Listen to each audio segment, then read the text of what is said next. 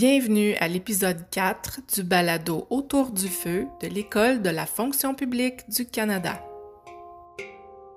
L'épisode d'aujourd'hui est intitulé Valeurs et enseignements autochtones, une leçon pour tous en matière de leadership. La plupart des fonctionnaires fédéraux connaissent Michael Wernick comme étant l'ancien greffier du conseil privé. Et pourtant, sa carrière de 38 ans dans la fonction publique compte multiples collaborations avec des aînés et leaders autochtones de partout au pays. L'aînée commanda, elle, est Anishinaabe de la Première Nation Anishinaabe de Kitigan-Zibi. Elle est également professeure à l'Université d'Ottawa. Il est impossible de rendre justice aux carrières foisonnantes de nos deux invités en quelques secondes. C'est pourquoi je vous encourage à lire leur biographie sur notre site Web. Vous comprendrez alors pourquoi, lorsque deux personnes d'une telle envergure s'assoient pour discuter, tout peut arriver. En prenant comme point de départ ce qui est désormais connu comme étant au-delà de 2020, nos invités discutent de l'importance cruciale de valeurs telles le respect et l'égalité, des principes du cercle de parole appliqués au leadership, de la compétence sous-estimée de diriger et de présider de bonnes discussions, de la signification spirituelle de l'humilité et de la valeur de cet enseignement traditionnel pour les leaders, du leadership des jeunes et de bien d'autres choses encore.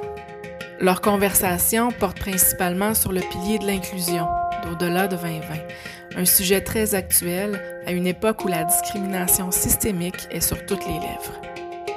Avant de commencer, je veux remercier mon collègue Benoît Trottier d'avoir animé cette conversation. Bonne écoute!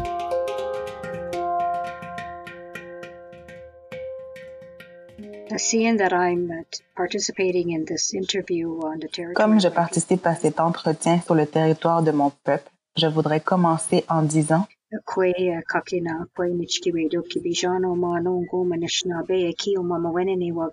je salue tout le monde avec le cœur et avec gentillesse. Bienvenue. Bienvenue à tous sur le territoire de mes ancêtres. Je vous salue au nom de ma nation et au nom de ma famille. Dans mes salutations et mes souhaits de bienvenue à tous, il y a aussi une prière pour la santé, une prière pour la sécurité et le vœu que nous continuions d'avoir une attitude très positive. Nous allons surmonter cette pandémie de COVID. Nous sommes tous dans le même bateau. Nous sommes unis ici. Cela a été dit souvent, nous sommes tous dans le même bateau. En effet, nous le sommes. Ce qui est important, c'est que nous gardions une attitude positive en sachant que nous allons tous bien, que nous sommes tous en bonne santé et en sécurité. Je vous dis merci d'être ici aujourd'hui. Je vous remercie de m'avoir invité à participer à cet entretien. Merci. Merci beaucoup pour ces paroles de sagesse, Annie Commandant. C'est un honneur pour nous de vous accueillir aujourd'hui. Monsieur Warnick, souhaitez-vous nous dire quelque chose? Je veux simplement souligner que je participe aussi à la conversation de l'autre côté de la rivière, soit sur le territoire traditionnel des Algonquins, et je veux saluer l'aîné Commanda, que je connais depuis de nombreuses années. Je veux la remercier d'avoir lancé notre conversation de la bonne manière euh, dans ce nouveau format technologique. Monsieur Warnick, pour commencer, j'aimerais entendre un peu plus parler de la vision d'au-delà de 2020. Comment ces piliers plus agiles, plus inclusifs et mieux outillés ont-ils été créés et quelle est la pensée derrière? Je vais retourner un peu en arrière. Euh, la fonction publique en tant qu'institution au service des gouvernements existe depuis de très nombreuses générations et les dirigeants de chaque génération, les personnes qui occupent des postes de responsabilité, commencent à réfléchir de plus en plus à leur rôle de gardien de cette institution. Quel que soit le rôle que vous jouez, vous voulez laisser l'équipe et l'organisation, l'institution dans laquelle vous travaillez, en meilleur état quand vous la quittez que quand vous y êtes entré. Vous voulez faire ce que vous pouvez pour vous assurer qu'elle est bien outillée et prête à relever les défis de l'avenir. Donc, chaque génération de dirigeants de la fonction publique a mené une sorte d'exercice en réfléchissant à la fonction publique elle-même, à la manière de l'améliorer et de la faire perdurer. J'ai participé de différentes manières à ce projet et dans diverses fonctions. Certains se souviendront de l'initiative euh, Objectif 2020, menée par l'un de mes prédécesseurs au poste de greffier. Cette initiative remonte à 2012 et 2013, euh, à la suite d'une vague de réduction budgétaire assez serrée qui ont découlé de l'exercice du DRAP, euh, c'est-à-dire le plan d'action pour la réduction du déficit. Nous avons mené une réflexion sur la direction que nous voulions donner à la fonction publique à l'avenir. 2020, qui semblait très loin à l'époque, a été prise comme une sorte de point de référence pour l'exercice. Et l'initiative comprenait un plan de travail, des efforts et une mobilisation. Lorsque j'étais au poste de greffier, c'était en 2017 et 2018, et 2020 arrivait très vite sur le calendrier. Nous voulions aller au-delà de l'échéance de 2020 et nous avons eu une longue conversation sur la manière de procéder. Nous avons décidé qu'il fallait laisser la question ouverte et faire participer les fonctionnaires à l'élaboration de leur vision, de leur propre institution, de leur propre perception de leurs besoins, de leurs aspirations et de leurs valeurs. Nous avons donc vécu environ deux ans de mobilisation très intense dans de très nombreux cercles de conversation, des groupes d'intérêt plus formels, comme les syndicats et divers groupes d'employés, des groupes de jeunes. Donc, euh, différentes communautés de fonctionnaires qui ont participé à toutes sortes d'aspects. Ensuite, avec l'aide d'une équipe très compétente du bureau du conseil privé, nous avons essayé de distiller le tout en un ensemble assez compact de thèmes euh, autour duquel, desquels euh, nous pourrions organiser le travail et les efforts pour aller vers l'avenir. Et nous avons trouvé, au-delà de 2020, avec ce sentiment que nous savons que nous allons au-delà de 2020. Nous ne voulions pas être trop normatifs sur ce que ça signifiait. Le plus souvent, les fonctionnaires nous ont dit qu'ils avaient besoin d'être ou qu'ils voulaient être une meilleure fonction publique.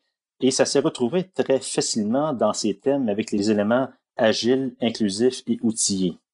Ces termes se prêtent à différentes organisations et à différentes personnes au sein de la fonction publique au moment de l'élaboration des programmes et des plans de travail pour aller de l'avant. Cela peut concerner une petite unité de travail, euh, tout un ministère ou l'ensemble de la fonction publique. Aîné commandant, comment pensez-vous que le cercle de parole peut inspirer les dirigeants de la fonction publique à devenir plus inclusifs et à mieux habiliter leurs employés? Très bonne question. Lorsqu'on regarde les principes d'un cercle de parole, et en effet, parler en cercle est un élément fondamental d'une Première Nation, c'est plus que dans notre culture, c'est une partie de notre mode de vie. Ça fait partie de la façon dont nous faisons les choses. Il s'agit de rassembler les gens pour trouver des solutions ou même simplement pour être un miroir pour une personne qui souffre. Donc, pour reprendre les principes du cercle de parole, ce qui est le plus important, c'est le respect. Nous nous respectons. C'est une occasion de nous faire entendre nous avons la responsabilité d'écouter. L'écoute est très importante. Nous avons la responsabilité de comprendre. Nous avons cette responsabilité envers tous ceux qui font partie de ce cercle, envers chacun d'entre nous qui fait partie de ce cercle de parole. Nous avons cette responsabilité collective, mais nous avons aussi cette responsabilité envers nous-mêmes, ainsi qu'une responsabilité envers les autres. Dans ce cercle, tout le monde est égal. Il n'y a pas de titre. Ce cercle représente la vie. Il représente aussi le mode de vie. C'est une responsabilité collective. Nos cercles de parole sont organisés dans le but de trouver une solution. Proposer des solutions. Quelles sont les meilleures approches pour résoudre une situation, pour faire avancer les choses? Il n'y a pas qu'une seule personne qui détermine la solution, l'idée ou le processus. Le but de notre cercle de parole est de partir avec un bon état d'esprit. Prendre soin des autres avec compassion. L'écoute est la clé. Quelle que soit la question ou la raison pour laquelle on se réunit dans le cercle de parole, il faut commencer de la bonne manière et terminer avec une attitude positive. Il est important de faire preuve de respect les uns envers les autres. Il est important de s'écouter les uns les autres. Il est important que nos sentiments d'honnêteté et de vérité fassent partie de ce cercle de parole. Ce que mes aînés ont toujours dit, c'est que le respect est l'élément le plus important le respect de la personne qui parle et le respect des personnes qui font partie de ce cercle. C'est l'occasion pour chaque personne d'être entendue. Nous ne forçons personne à parler, toutefois, nous offrons certainement des occasions ou un moment lorsqu'une personne souhaite s'exprimer. Nous utilisons également les sept enseignements sacrés dans nos cercles de parole. C'est une approche assez positive. Nous utilisons nos cercles de parole dans différents forums. Même dans nos discussions politiques, nous les utilisons. Lorsque j'étais conseillère de bande pour ma communauté, nous avions des questions profondes dont nous devions discuter parce que nous sommes les chefs de notre communauté et que nous devons subvenir aux besoins de notre peuple. Nous avons la responsabilité de défendre les personnes que nous servons. Nos décisions sont prises par consensus. Mais surtout, avant de parvenir à un consensus, vous avez ce cercle de parole et chaque membre à cette table ou à ce cercle, et en effet, nous avons tenu nos réunions en cercle. Notre table était un cercle Chaque personne a eu l'occasion d'exprimer ses préoccupations, ses sentiments ou sa solution. Encore une fois, il s'agit d'une question de respect et d'égalité. Monsieur Warnick, que répondriez-vous aux fonctionnaires, aux dirigeants en particulier qui vous diraient On n'a pas le temps d'en parler, on n'a pas le temps de créer un cercle, de recueillir des renseignements et de parvenir à un consensus? Eh bien, je ne pense pas que ce style de leadership soit encore très courant. Les gouvernements en général, tous les ordres de gouvernement ont appris qu'ils ne peuvent pas simplement prendre des décisions à huis clos, puis les rendre publiques dans un communiqué de presse et une annonce et s'attendre ensuite à ce qu'elles se concrétisent. Les gouvernements ont appris l'art de faire participer les personnes qui sont concernées par leurs décisions. Il y a eu beaucoup de progrès en matière de mobilisation, de consultation, de communication, de processus de délibération qui permettent aux personnes auxquelles nous en donnons le pouvoir de prendre ces décisions, ou les ministres ou les députés et les personnes ayant une certaine autorité. Ce style de gouvernement existe depuis euh, très longtemps déjà.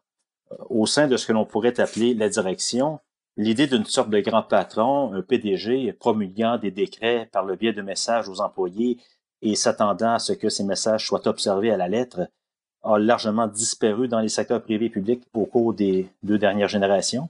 Euh, compte tenu du rythme de fonctionnement du gouvernement, il peut être très difficile de trouver du temps et de l'espace pour réfléchir. Les gens doivent apprendre ce que sont les outils et le type d'approche pour écouter. Euh, en ce qui est trait aux personnes en position d'autorité, j'utilise le mot autorité plutôt que leadership. Euh, si vous avez un certain pouvoir de décision une certaine autorité dans votre organisation, même si vous n'êtes pas forcément au sommet, vous avez une certaine autorité à exercer. Euh, l'une des choses que vous avez, c'est la capacité de réunir des personnes. Vous avez la possibilité de convoquer des réunions, de mobiliser le personnel pour tenir des assemblées publiques, des séances de questions et réponses. Il existe diverses techniques pour ça. À mon avis, c'est un pouvoir sous-utilisé dont on sous-estime l'utilisation. Vous voyez ce que je veux dire, euh, la possibilité de convoquer une réunion et de faire venir des gens, de lancer une discussion sur un sujet ou une conversation, puis d'écouter. Et c'est sans doute euh, tout ce dont a parlé l'aîné commandant, l'importance d'une écoute respectueuse, de faire en sorte que les différentes voix puissent s'exprimer. Nous pouvons peut-être explorer tout ça un peu plus en profondeur. Euh, mais les personnes qui dirigent vraiment donnent le ton. Elles créent le style, elles créent la culture organisationnelle, elles mettent en pratique les valeurs, elles créent des attentes qui font que les gens veulent être comme elles et les imiter. Ou si ce sont vraiment de mauvais dirigeants, les gens apprennent d'eux. Euh, vous savez, je ne veux pas être comme cette personne, je serai différent quand j'aurai l'occasion de diriger. Il y a beaucoup de choses que les gens peuvent faire. Il faut y travailler. Euh, vous devez essayer de trouver l'espace et le temps pour ce genre d'écoute et de mobilisation, que ce cercle soit sous forme d'une rencontre en personne ou que ce soit au moyen d'une vidéoconférence sur Zoom. Euh, je pense que ça fait partie du leadership au 21e siècle. L'une des compétences qui est également sous-estimée est celle de diriger et de présider une discussion. Quelqu'un doit convoquer la réunion et généralement une personne va guider la conversation du début à la fin et faire une sorte de bilan. Euh, beaucoup de gens tiennent ça pour acquis. Il y a beaucoup de réunions mal présidées, très médiocres, euh, qui font perdre beaucoup de temps aux personnes présentes ou qui font en sorte que la conversation est toujours dominée par les mêmes personnes. La capacité de présider une réunion et d'en tirer une décision ou une sorte de consensus sur la suite des événements peut en fait s'apprendre et s'enseigner. Je pense qu'il y a une sorte de compétence à présider des réunions sur laquelle il faut travailler, ce qui est pertinent pour notre conversation d'aujourd'hui, euh, qui consiste à s'assurer que toutes les personnes autour de cette table ou de ce cercle sont écoutées. Euh, il y a des questions de genre, de culture, de génération. La tendance dans les réunions est que quelques personnes dominent la conversation ou que les gens s'en remettent trop à la personne qui a le pouvoir à la table. Euh, ça vaut la peine de travailler sur la manière de conduire et de présider une conversation qui se rapproche d'une discussion en cercle. Si je me réfère aux sept enseignements sacrés, on a établi, un commanda, qu'appliquer ces enseignements pourrait aider les dirigeants de la fonction publique à inspirer d'autres dirigeants. Il y a quelque chose avec l'humilité qui n'est pas nécessairement lié à une position d'autorité. Les gens considèrent l'humilité comme une position de faiblesse. Que diriez-vous de cet enseignement particulier, notamment du point de vue du leadership? Eh bien, laissez-moi vous expliquer. Mon grand-père, Feu William Commanda, a été chef le leader élu de notre communauté pendant environ 25 ans. Puis il s'est retiré de ce rôle pour assumer son rôle héréditaire. Qu'il ait été ce chef politique ou ce chef spirituel, c'était un homme très humble. L'humilité. Lui, il ne s'est jamais, jamais mis en avant. Il a toujours fait passer le peuple en premier. L'humilité n'est pas un signe de faiblesse. C'est en effet un signe de force. Nous avons un mot dans ma langue, notre langue, la langue algonquine. Il vient de la racine signifie le cœur et nous utilisons ce mot pour un chef. C'est un mot approprié pour désigner quelqu'un qui dirige, quelqu'un qui représente le peuple. Parce que vous donnez votre cœur, vous donnez de votre vie pour le peuple, l'humilité. Vous connaissez vos forces et vos faiblesses et vous n'avez ni honte ni peur d'admettre vos faiblesses. Nous sommes tous des humains. Nous apprenons tous par les épreuves et les tribulations. L'enseignement de l'humilité en tant que l'un des sept enseignements sacrés, la compréhension ou la signification spirituelle de l'humilité. Ce que ça signifie, c'est sachez que vous êtes tous égaux aux autres, y compris la nature, ni plus ni moins. Chacun d'entre nous est une partie sacrée de la création. Savoir ça, c'est de l'humilité. Nous y voyons aussi le fait qu'il existe une puissance supérieure, le Créateur. Nous avons notre terre-mère, notre soleil et la lune. Et tout ça correspond au Créateur. Nous en faisons tous partie. Comme mon grand-père et les, les, aînés le disaient toujours, l'unique puissance suprême, le pouvoir souverain, c'est le Créateur. En tant qu'être humain, nous sommes tous égaux et nous faisons partie de cette création sacrée.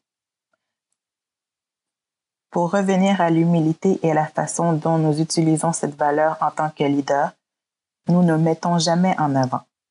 En effet, vous êtes au service du peuple. Vous devez toujours vous assurer que vous prenez soin des gens. Quand nous marchons devant le peuple, ce n'est pas à cause de notre titre, mais parce que nous protégeons le peuple. J'ai vu mon grand-père marcher devant nous, mais c'était parce qu'il avait la responsabilité de protéger le peuple. Ceux d'entre nous qui marchaient avec lui, alors l'humilité, c'est une force, absolument. Lorsque vous comprenez le vrai sens de l'humilité, de cette manière philosophique ou spirituelle, les gens comprennent que ce n'est pas un signe de faiblesse, mais plutôt un signe de force. Parce que les vrais leaders, qu'ils soient politiques ou spirituels, quel que soit le type de leader, doivent toujours s'appuyer sur ce fondement de modestie et ce fondement d'humilité, car en effet, c'est de là que vient la force. Monsieur Warnick, je vous ai entendu insister à plusieurs reprises sur le fait que nous étions tous des fonctionnaires. Voulez-vous réagir à ce que vient de dire l'aîné commandant? Euh, je suis tout à fait d'accord et je remercie l'aîné commandant pour tout ce qu'elle a dit. Je voudrais juste ajouter quelques, quelques réflexions sur le thème de l'humilité. L'un de ces aspects est le style personnel. Lorsque vous êtes en position d'autorité, les gens vous regardent et vous observent en quelque sorte et ils captent des signaux que ces signaux soient intentionnels ou non. Je pense qu'il est important d'être plus attentif à ce que l'on projette aux autres, à mesure que l'on apprend. Ainsi, votre style, votre accessibilité, votre amabilité, votre civilité font une grande différence dans la façon dont vous vous comportez.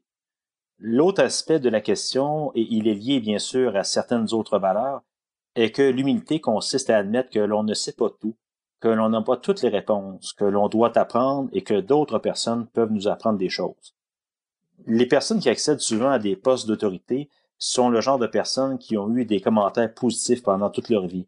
Elles étaient bonnes à l'école, elles avaient des bonnes notes, elles ont obtenu des emplois, elles ont eu des promotions.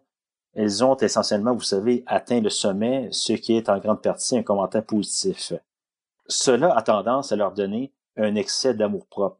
Parfois, ce qu'il faut apprendre en cours de route, c'est que malgré tout ce succès, on ne sait pas tout. Vous n'êtes pas toujours la personne la plus intelligente de la pièce. Vous n'avez pas tout ce qu'il faut pour faire le travail. Le fait d'avoir l'esprit et le cœur ouvert aux autres peuvent vous apprendre des choses et constitue une part importante d'humilité. Cela devient une force parce que vous pouvez tirer parti des expériences et de la sagesse euh, des autres membres de l'équipe et des discussions que vous avez. Euh, c'est une forme de production participative et vous finissez par prendre de meilleures décisions. Monsieur Warnick, dans votre expérience de négociation, de travail et de collaboration avec les leaders et les aînés autochtones, qu'avez-vous appris d'eux? C'est un vaste sujet. Euh, j'apprécie la question. J'ai eu la chance de travailler dans le domaine des questions autochtones, euh, comme nous avons tendance à l'abréger, euh, très tôt dans ma carrière, juste au début. et j'ai occupé différents postes dans divers ministères pendant environ 35 ans. Deux choses. Ça m'a ouvert les yeux sur un côté, une facette du Canada que jusqu'à récemment, et sans doute encore, trop peu de Canadiens connaissent. On peut grandir dans les grandes villes du sud du Canada et ne pas vraiment connaître le Canada autochtone. Ce que vivent nos frères et nos sœurs des communautés autochtones, comment ils voient les choses, etc. J'ai été exposé très tôt à ce fait, qui est une partie si importante du tissu de notre pays, et cela a influencé ma façon de penser à toutes sortes de questions sur lesquelles j'ai travaillé au fil des ans. Je pense qu'en termes de leadership, pour revenir au sujet d'aujourd'hui, j'ai vu beaucoup de processus politiques et j'ai vu des interactions entre les membres des Premières Nations et les représentants de la couronne, le gouvernement dans lequel je travaillais. Et la génération de dirigeants politiques qui a obtenu les protections constitutionnelles en 1982, qui s'est battue pour la première vague de règlement de revendications territoriales et d'entente sur l'autonomie gouvernementale, cette génération du baby boom, euh, comme on l'appellerait, a fait preuve non seulement d'un grand courage, mais aussi de persévérance et de résilience. Quand je pense aux revers tout au long du parcours et aux percées qui ont débouché sur des revers, etc., les leaders autochtones de la scène politique, euh, qui est le groupe que je connais le mieux depuis longtemps, font preuve d'une patience et d'une persévérance incroyable, ainsi que d'une grande résilience afin de continuer d'aller de l'avant et de travailler fort pour leur communauté et leur peuple malgré les revers. Euh, ils font très rarement preuve de colère et de mécontentement, et même si ces sentiments sont présents, ils se reprennent et continuent de travailler pour un avenir meilleur. Je pense avoir assimilé inconsciemment, plus que consciemment, au fil des ans, un réel respect pour la persévérance et la résilience, et j'ai continué de le faire malgré certains revers en cours de route. Pour ce qui est de prévoir l'avenir, pensez-vous que les leaders autochtones ont quelque chose à nous apprendre, les commandants? Oui, je suis sûre que vous avez entendu l'expression apprentissage continu. C'est l'une de nos convictions ainsi que notre façon de comprendre le processus ou les étapes de la vie. Nous apprenons du moment où nous arrivons dans ce monde jusqu'au moment où nous le quittons. Nous acquérons des connaissances par l'expérience. Le savoir crée les compétences et nos expériences vécues sont vraiment importantes. J'ai certainement appris de ces aînés avant moi, de ces leaders avant moi aussi. Si je n'avais pas eu la possibilité de vivre cette expérience, je ne serais pas dans la position dans laquelle je me trouve actuellement, à savoir que c'est à mon tour de mettre mes connaissances, mes compétences et mon expérience au service de la jeune génération. La connaissance, c'est le pouvoir. Il s'agit de renforcer l'expertise. Il s'agit d'acquérir de l'expérience. Il s'agit de développer des enseignements. Il s'agit de donner du pouvoir, mais un pouvoir dans le bon sens par lequel nous avons une responsabilité à partager, à enseigner à nos enfants ou à ceux de la jeune génération. Je vais vous donner un exemple. Comment un enfant apprend-il à faire des choses? Il apprend grâce à des enseignements et à l'expérience pratique. Oui, nous ferons des erreurs, mais nous sommes que des êtres humains.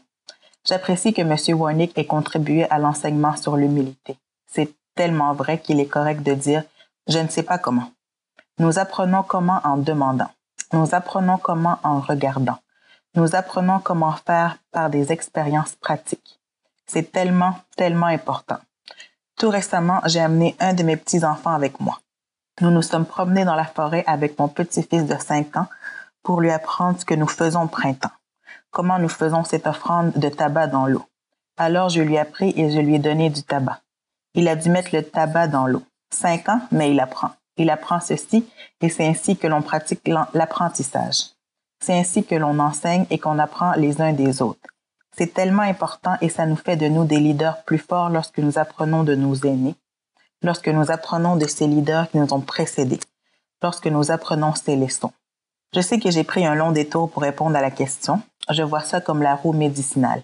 Il s'agit du processus ou des étapes de la vie. À chaque étape de la vie, on y acquiert des enseignements et des compétences. Nous avons des rôles et des responsabilités. Lorsque nous sommes enfin à un stade de notre vie, et nous dirons que c'est la quatrième étape de notre vie qui est le vieillissement, nous sommes sur cette base, une base plus solide de connaissances. Par conséquent, les idées qui nous ont été transmises par nos aînés et par ces anciens leaders ou ces leaders passés, en fait, leurs compétences et leurs connaissances, nous continuons de les porter en nous. Cela nous permet de nous assurer que nous faisons ce qu'il faut pour les personnes que nous servons, pour nos enfants, pour nos familles, notre nation et pour la société dans son ensemble. Plusieurs générations, M. Warnick, qui travaillent bien ensemble au sein du gouvernement. Est-ce que ça peut représenter des difficultés? Permettez-moi de répondre en deux volets, si vous voulez bien être patient avec moi. Je veux m'appuyer sur les commentaires de l'aîné commandant parce que je pense qu'à bien des égards, le respect entre générations doit fonctionner dans les deux sens. Je suis d'accord avec tout ce qu'il a dit sur le fait d'honorer l'expérience et les possibilités qu'ont les aînés et les personnes ayant une expérience de vie de transmettre des choses qui sont précieuses aux jeunes qui arrivent. Mais je pense que l'inverse est également vrai, que les jeunes apportent de l'énergie et du courage et qu'ils sont généralement les acteurs principaux du changement social. Nous avons cette conversation en juin 2020 et le leadership en matière de changement climatique qui fait une grande différence est venu d'une jeune Suédoise, Greta Thunberg. Et le leadership sur les questions de contrôle des armes à feu aux États-Unis est venu d'élèves du secondaire. Les jeunes sont à la tête de la vague de protestation qui a commencé autour de l'injustice raciale et du maintien de l'ordre. Alors parfois, ce que nous, les anciens, devons faire, c'est nous écarter du chemin, puis laisser les jeunes mener et les soutenir de toutes les manières possibles à mesure qu'ils avancent. La chose la plus importante que nous puissions faire est probablement de transmettre des valeurs et des points de vue. Des savoirs spécifiques sont susceptibles de devenir obsolètes et d'évoluer, et nous essayons constamment d'apprendre de nouvelles connaissances techniques, mais nous pouvons transmettre des valeurs.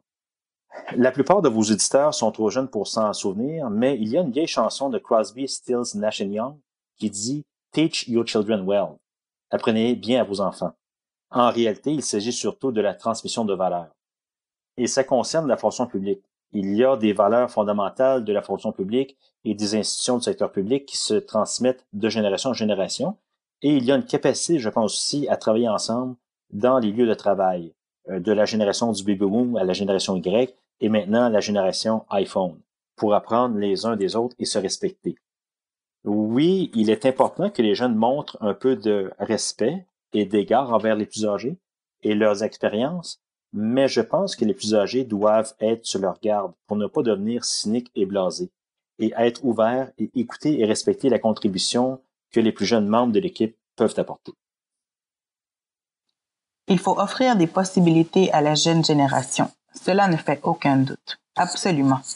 Car si une communauté n'offre pas à la jeune génération la possibilité d'apprendre des aînés, notre savoir culturel stagnera. Je crois fermement à l'inclusion et la valorisation. Les personnes doivent être incluses. Les personnes doivent être valorisées pour ce qu'elles sont et pour ce qu'elles peuvent offrir. Nous apprécions nos aînés pour leur connaissance, leur expérience vécue. Nous les avons placés comme nos experts, comme nos leaders et nous respectons leur orientation.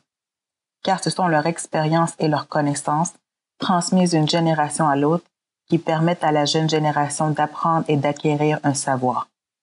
Nos aînés offrent la possibilité aux autres de partager leur opinion et leur conception. Il est vraiment important que la jeune génération soit incluse dans la transmission et l'apprentissage. Je crois fermement, quel que soit le succès d'un programme ou d'une approche, il faut toujours faire place à l'amélioration. Absolument. Pourquoi? Parce que je vois les choses de cette façon. Il est important de respecter l'expertise. Sans connaissance, il n'y aurait pas d'expérience et sans expérience, il n'y aurait pas d'espace de compétences et sans compétences, il n'y aurait pas de succès. Si nous voulons réussir et poursuivre le succès que nos ancêtres ont toujours eu, nous avons la responsabilité de veiller à ce que la jeune génération ait la possibilité de participer à tout processus. Les enseignements sont le fondement. Les enseignements et les rôles et responsabilités. Ce que nous disons, c'est vous allez fixer les règles de participation, pour le dire ainsi, car il s'agit d'un processus collectif. Il s'agit d'un processus de mobilisation. Monsieur Warnick, dans l'initiative Au-delà de 2020, l'un des piliers insiste sur la nécessité de l'inclusion. Comment les dirigeants peuvent-ils apprendre à devenir plus inclusifs? Je suis heureux que vous posiez la question parce que je veux parler un peu de l'inclusion en tant que valeur de la société canadienne. La fonction publique fait partie du pays et de la société qu'elle sert. Environ un Canadien sur cinq travaille pour le secteur public, euh, que ce soit pour le gouvernement fédéral, provincial, municipal ou un gouvernement autochtone. Nous faisons donc partie de la société et nous sommes façonnés par la façon dont la société évolue autant que nous influençons la société par ce que nous faisons une des choses qui me rendent optimiste, et je veux laisser un certain optimisme aux gens qui nous écoutent, est que lorsque l'on regarde nos empreintes dans la neige et qu'on voit d'où on vient au cours des deux générations que ma carrière représente, on a vu un énorme changement dans la valeur de l'inclusion au sein de la société canadienne. Si l'on se penche sur la fonction publique que j'ai rejointe et sur celle que j'ai quittée, on constate une énorme évolution dans la façon dont on pense aux femmes et au rôle des femmes dans le leadership. Euh, nous sommes une fonction publique beaucoup, euh, beaucoup plus équilibrée qu'avant entre les sexes. Il y a eu un énorme changement pour les Canadiens de la communauté LGBTQ. Euh, pendant longtemps, la fonction publique a été un lieu de travail ouvertement hostile et discriminatoire. Les gens risquaient de perdre leur code de sécurité et d'être envoyés. Euh, j'ai été fier de prendre part à la présentation d'excuses à ces employés lorsque j'étais greffier. Euh, pour ce qui est de l'attitude envers la santé mentale, la stigmatisation associée à la maladie mentale, nous avons participé à une conversation nationale sur la santé mentale et le bien-être. Et bien sûr, concernant la conversation euh, sous-jacente au sujet d'aujourd'hui, qui est la réconciliation entre les Canadiens autochtones et non autochtones, nous avons fait beaucoup de progrès à ce sujet au cours des 30 à 40 dernières années. Il est évident qu'en ce qui concerne tous ces sujets, il reste beaucoup à faire. Mais nous avons vu une évolution au Canada vers des cercles d'inclusion toujours plus larges euh, et vers l'intégration d'un plus grand nombre de personnes dans la société. Euh, ce qui vous amène à la fonction publique et aux personnes qui sont en position d'autorité et de leadership. Ces personnes doivent faire ce qu'elles peuvent pour s'assurer que les personnes qui se joignent à la fonction publique font partie des équipes qu'elles dirigent et que ces personnes sont respectées et écoutées. Aîné Commanda, souhaiteriez-vous ajouter quelque chose sur ce sujet en particulier? J'apprécie vraiment que M. Warnick parle d'inclusion. La vie est en constante évolution. Je pense qu'il est vraiment important qu'il y ait toujours un espace prévu pour l'inclusion de toutes les personnes, indépendamment de la couleur, de la croyance, du titre, de la communauté ou autre, quel que soit le groupe qu'elle représente. Je reviens en quoi je crois, à savoir l'inclusion, l'intégration et la valorisation. Les personnes doivent être valorisées. Elles doivent être incluses. Nous ne pouvons laisser personne de côté. Quand je regarde les Premières Nations, nous, dans nos communautés, nous évoluons aussi pour nous assurer que nous incluons toutes les personnes de tous les horizons. Je reviens à cette question tout à l'heure sur le leadership et l'importance de nos aînés. Encore une fois, j'apprécie la façon dont nous avons parlé. Monsieur Warnick et moi avons parlé de la jeune génération. Il est tellement vrai que nous avons des rôles et des responsabilités en tant qu'aînés et en tant que jeune génération. En tant qu'aînés, nous avons des rôles et des responsabilités pour veiller à transmettre nos connaissances et nos valeurs à la jeune génération. La jeune génération a le rôle et la responsabilité de respecter ça. En même temps, j'ai entendu mes aînés dire que nous ne pouvons pas garder nos connaissances pour nous. Nous ne pouvons pas garder nos enseignements pour nous, qui sont destinés à être transmis et que nous devons faire de la place pour la jeune génération. La jeune génération, ce sont les apprenants et par essence les futurs leaders. Nous devons veiller à ce qu'ils soient inclus dans tous ces processus et toutes ces étapes de la vie, afin qu'ils bénéficient des meilleures occasions et des savoirs et de la sagesse dont ils ont besoin pour qu'ils puissent prendre la place qui leur revient en tant que leader. Il n'est pas nécessaire d'avoir un certain âge pour être leader, ni d'avoir un âge particulier pour être un aîné. J'apprécie également de voir le changement non seulement au sein du gouvernement, mais aussi dans la société. La façon dont les jeunes façonnent les différentes normes ou valeurs de la société parce qu'on leur donne cette possibilité, on leur donne de la latitude, on leur donne le temps de faire entendre leur voix. Ils apportent des changements non seulement pour eux-mêmes, leur génération, mais aussi pour la génération future. Cela me fait vraiment plaisir. Nous faisons tous partie du changement. Nous participons tous au changement. C'est une responsabilité que nous avons, quel que soit l'âge que nous avons, vieux comme jeune. Nous faisons tous partie du changement et le changement va venir. Et nous prions pour que ce soit un bon changement. Merci beaucoup pour le temps que vous nous avez accordé, Annie Commandant et M. Warnick. Ce fut un privilège d'avoir cette conversation avec vous aujourd'hui et je pense qu'elle inspirera les dirigeants et tous les fonctionnaires. Merci. Merci de nous avoir invités. Ce balado est une production de l'École de la fonction publique du Canada. Pour en savoir plus sur l'apprentissage sur les questions autochtones, visitez notre site web au www.efpc-csps.gc.ca. Vous avez une idée de balado à nous proposer? Écrivez-nous dans la section Contactez-nous du site Internet de l'école.